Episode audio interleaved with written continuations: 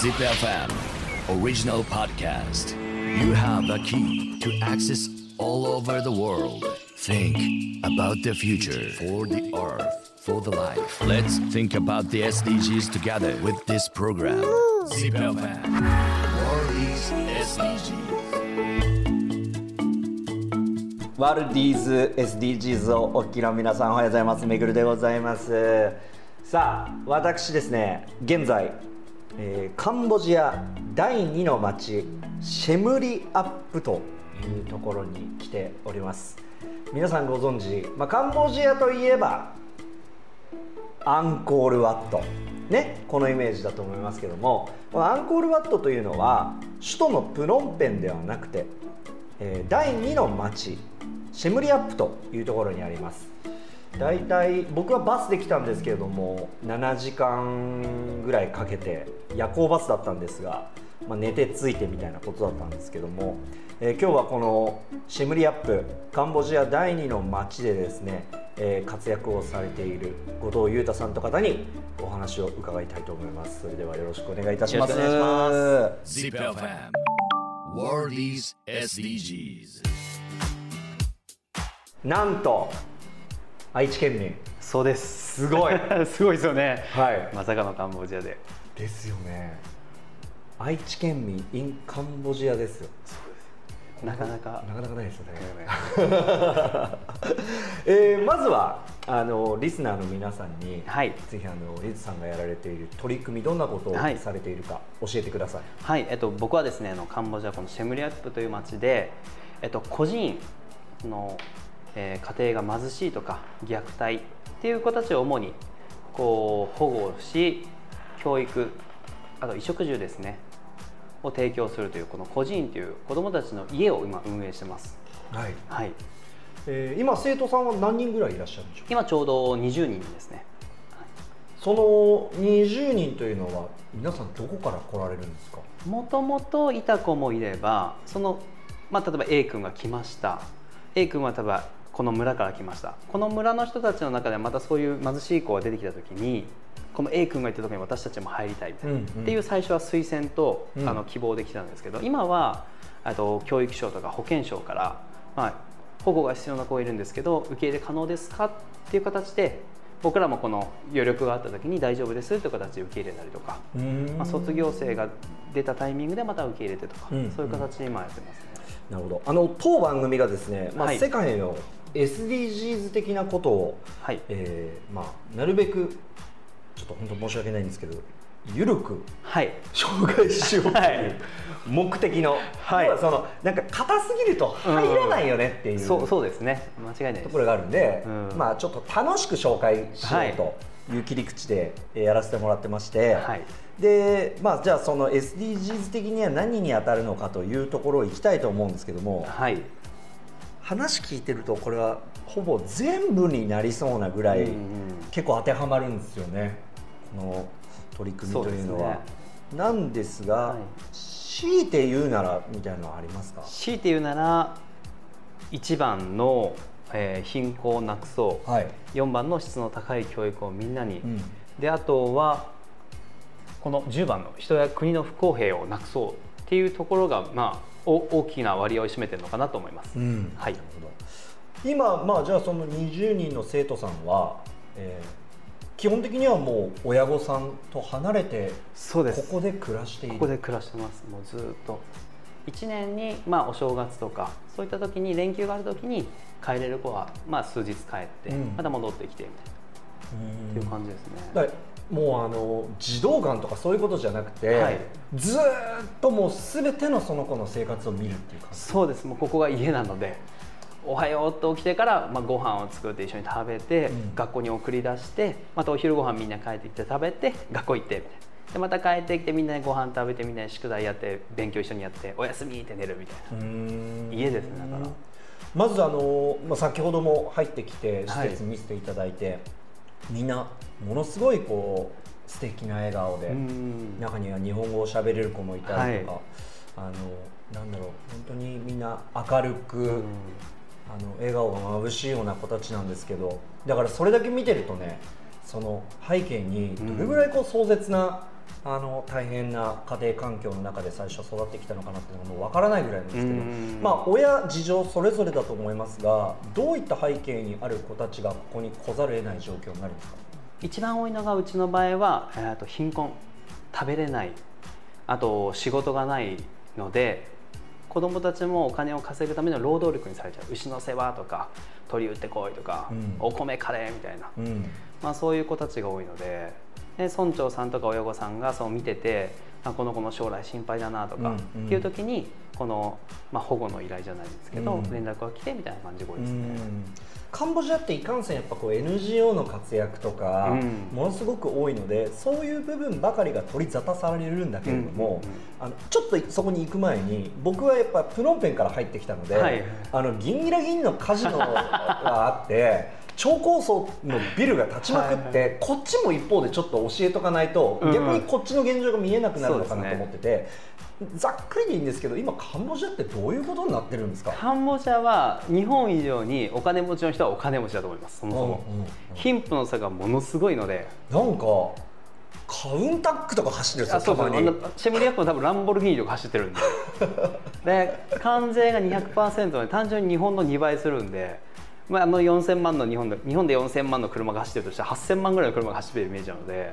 え。で 1, ド1ドルで食べれるじゃないですかご飯、はい。その街で8000万の車ってことはえげつないお金持ちじゃないですか。新型のランクルとかもあれあそうです。今日本でも手に入んないのにあれ予約待ちで。なんでこっち普通に走ってんのレクサスとかめっちゃ走ってますもんね。だからお金持ちはめちゃくちゃお金持ちです。持ってるんですね、はい。あーでそういうのがある背景一方で一方で。お金がない人はもう。もう全くないですね。ううん。んある人に聞いたのが、はい。昔はそのプノンペンはリッチのすぐ横でプアが暮らしてた、で10年経った今はスーパーリッチの横でもう超プアがはい。住んでるみたいな。まさにだと思い言ってて、はい、んなんでしょうこの貧富の格差が広がってるっていうのは。なんかでも不動産の価格がバーンって上がったのもありますし、まあ、中国資本がめちゃめちゃ入ってきてそれこそ市販のプノンペンって今中国語めちゃめちゃあるじゃないですか、うんあったあった。ね、今コロナでそれこそ中国人少ないですけどコロナの前はもう中国人だらけで、もう土地をバンバンバンバンなんだろうな。もう1年で売買ゲームみたいな感じのところばっかだったので、うんまあ、不動産バブルですごいカンボジア人もやっぱ土地でこう儲けてる人が多く。うん。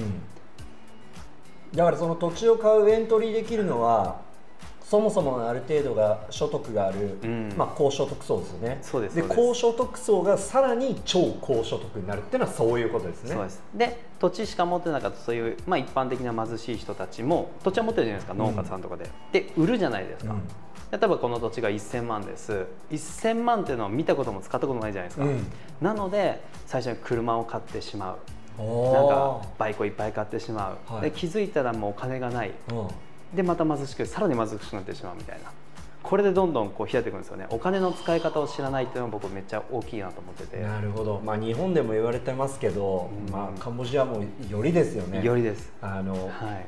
なんだっけな。僕一回ある記事を読んだことがあってあのアメリカのあのフットボールプレーヤーがなんか結構な高確率で人生破産するみたいな、はいはい。でそれは若い頃にめちゃくちゃ稼いでうんお金の education がないからそれでもうあの自己破産するような人とかもいたりとか。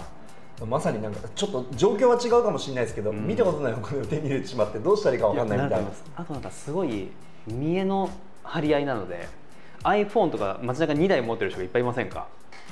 見ないですか？2つ持ってる人いるそう2台3台持ってる人がめちゃめちゃいる。あともうバイクとかうん。車とかうん。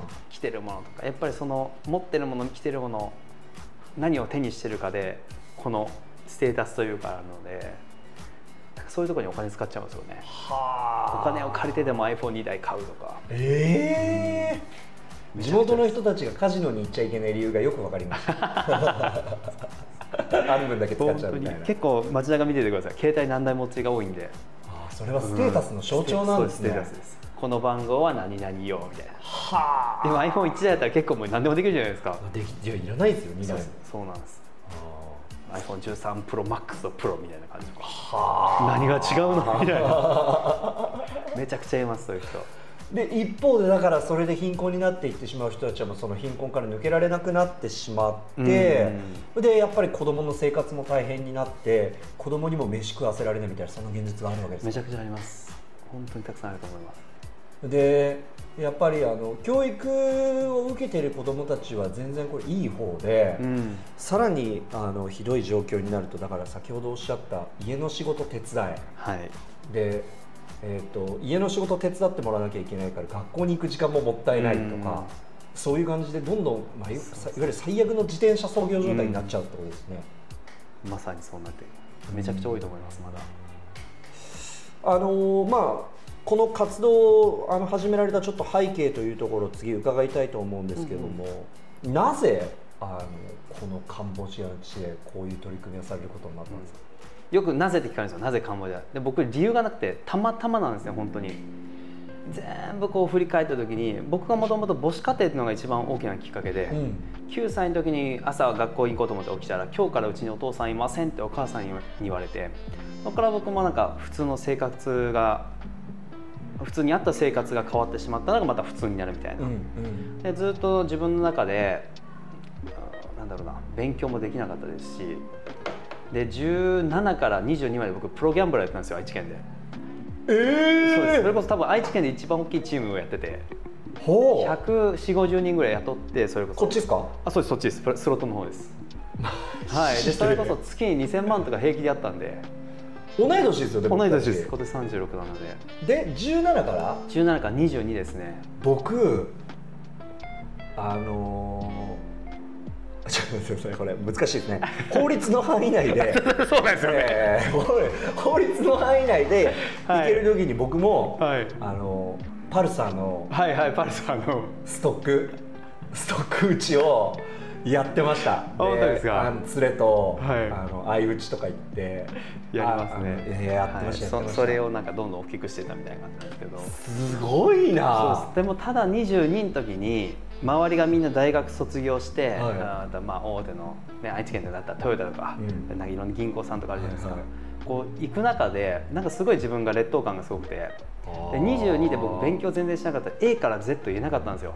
ほあそれまずなんとかしたいなと思って留学。う目押しはできるのに。あそうです。留学はできるのに何も喋れないみたいな。でカナダに留学をしてはい。まあ、1年間そこにいたんですけどずっともともと小さい子やったらサッカーで、まあね、大人になってもやってたんですけど怪我をしてしまって、あサッカーずっとやってたんですか？はい、でそこで愛知ですよね。愛知県なんです。三好三好っていうところです僕。お三好市。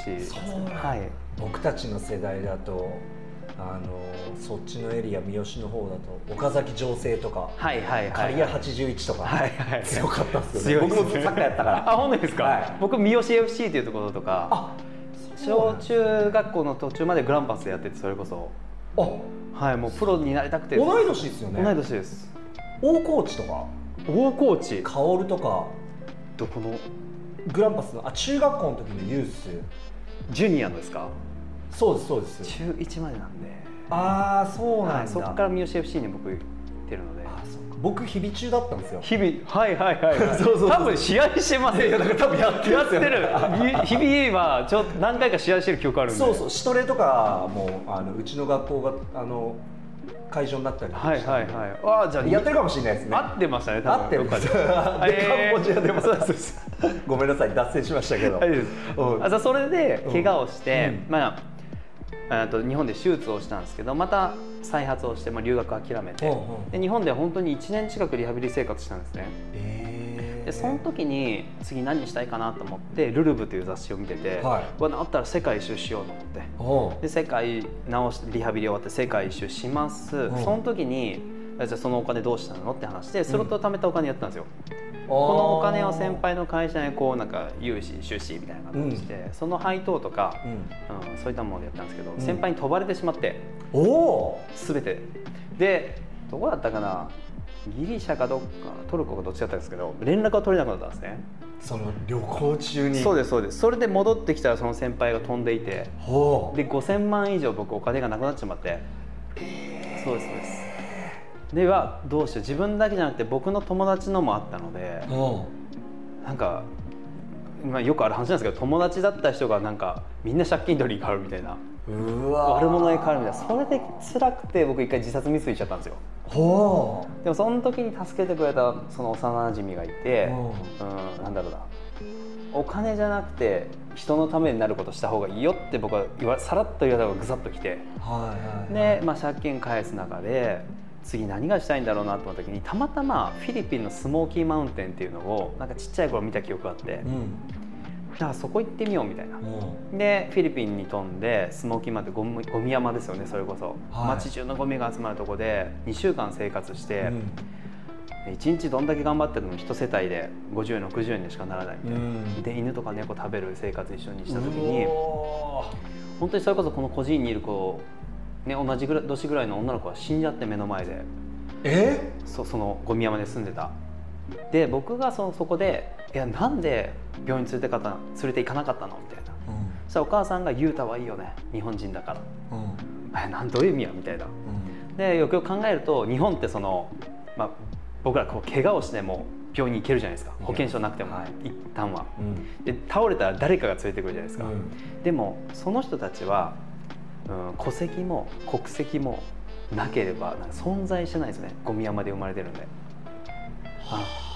そうだから病院に行くことができないみたいな。なんかそれをした時に、まあ、日本人で生まれたこのそれだけでまず圧倒的なメリットあるなみたいな、うんで、まあ、日本に帰ってきて悶々としてる時にその話をたまたましたんですね。そしたらその主催者が「ちょっとカンボジアに行こうと思ってるんだけど」って誘ってくれて、うん。来たゲストハウスに泊まったら、うん。たまたま泊まったゲストハウスの前でゴミ拾いしてる子たちがいてほでその子たちについてったらスラム街で。でそのスラム街の子たちの一人が私のお姉ちゃん個人にいるのってのがここの個人との出会いですね。でそこからまあボランティアでこう来てる中で、う僕もそのボランティアとか SDGs とかあんまどっちかというとその言葉が好きじゃないので、ずっといるうちに僕らも最初服持ってきて引き用具持ってきてたんですけど、うん。やっぱなくなってたりとか、うんうんあれどこ行ったんだろうみたいな、うん。やっぱお金に変えてるとかやっぱなんか僕らがあげたいとか必要だと思ってたものは現地では実はやっぱり運営するためのお金食べるためのお金の方が必要で、そうなんだろうな矢印が全然噛み合わないというか。はでかと思えば、まあ、韓国とかオーストラリアとかの団体が来るじゃないですか、うん。僕たちが助けるからみんな安心してねって子供たちに言うと子供たちもありがとうってなるじゃないですか、うん。でも1年後2年後には残ってる団体がないんですよ。